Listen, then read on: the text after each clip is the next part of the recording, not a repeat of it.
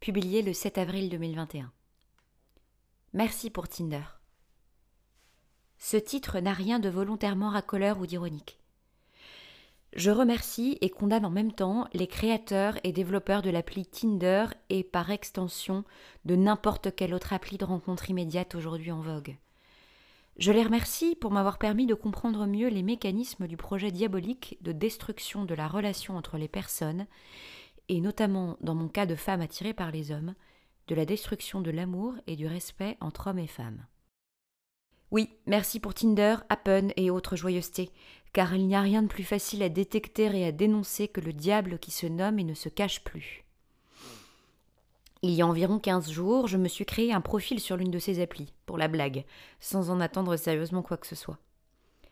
Me voici très rapidement en contact avec une bonne dizaine d'hommes plus beaux les uns que les autres, m'approchant de façon plus ou moins délicate ou directe.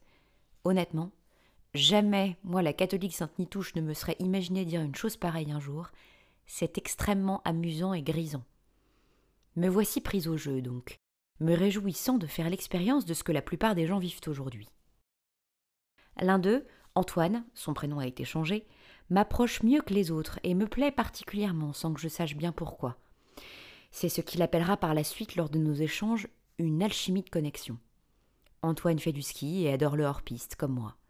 Il a l'air sérieux et bien intentionné, comme je le suis. Il a une petite quarantaine d'années, il a un poste important d'entreprise. Nos échanges débutent naturellement, tout se fait si vite et si bien, c'est incroyable. Très vite, et ce de façon seulement épistolaire, à la faveur de notre entente et de notre attirance mutuelle, nous voici nous parlant le langage du désir et de l'érotisme. Je me transforme en allumeuse de premier ordre, et me vois réussir à le provoquer comme je ne me suis encore jamais vu faire jusque-là. J'éprouve une joie et une assurance telle de me sentir si femme, si adulte et si désirée. Je n'ai jamais vécu cela avant. Je vois tant de choses positives dans ce qui m'arrive. Au bout de quelques jours, néanmoins, je sens bien que quelque chose cloche. Nous ne parlons plus que de ça. J'ai beau essayer de l'amener sur un autre terrain, et il a beau me dire qu'il veut tant d'autres choses que cela, nous y sommes constamment ramenés. Autant de son fait que du mien, qui prend, je l'admets, un malin plaisir à le provoquer. Là où je peux aisément dire que l'usurpateur ne se cache plus, c'est que non content de m'avoir, moi, transformé en bête, il fait parler à Antoine son langage. Antoine utilise fréquemment des adjectifs comme diabolique, tentateur et démoniaque dans nos échanges. Notre flirt érotique a duré toute la semaine sainte, concomitance étonnante que je ne peux m'empêcher de noter. J'ai finalement réussi à y mettre fin le soir du lundi de Pâques. Antoine ne m'a plus réécrit pour essayer de me convaincre que notre histoire dépassait le seul érotisme, à partir du moment où je lui ai demandé de parler d'autre chose. C'était une brutalité incroyable de l'échange, en somme. Je me suis sentie comme knock-out, littéralement, en le voyant ne plus me répondre du tout.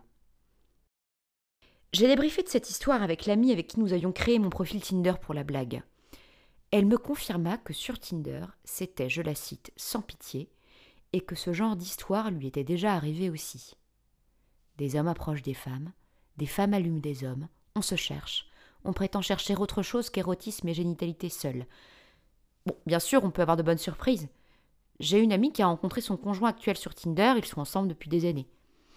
Néanmoins, l'écrasante majorité des gens que je connais qui passent leur temps sur ces applis vivent une déshérence sentimentale et amoureuse qui dure depuis des années. J'ai pleuré comme une adolescente quand il ne m'a pas rappelé, et aussi quand je me suis rappelé à quel point j'aimais Dieu. Désespérément en manque d'amour, j'ai flirté avec le diable en espérant que celui-ci se transformerait en plan divin. Moi qui, jusqu'à maintenant, n'avais jamais douté que Dieu voulait mon bonheur, et notamment sans embâge, l'amour et la sexualité conjugale couronnée et purifiée par le mariage. Je remercie le ciel de m'avoir permis de vivre cette expérience. Oui, cela m'a permis de vivre en eau trouble, dans les eaux où nagent la plupart des gens qui m'entourent, eux qui n'ont pas la chance de connaître Dieu ou de le reconnaître, de connaître son vrai projet d'amour pour nous. Ils se laissent ainsi avoir au piège de la séduction et de la luxure. Cette expérience m'a ôté aussi toute forme d'orgueil. Eh ben oui, moi aussi, je peux me laisser piéger, malgré ma foi et mes grands principes. Je suis profondément pécheresse et humaine. Je le savais déjà, mais il n'est jamais trop d'occasion pour me le rappeler et me faire gagner ainsi en humilité et en compréhension envers les autres. Si vous le pouvez, priez pour moi.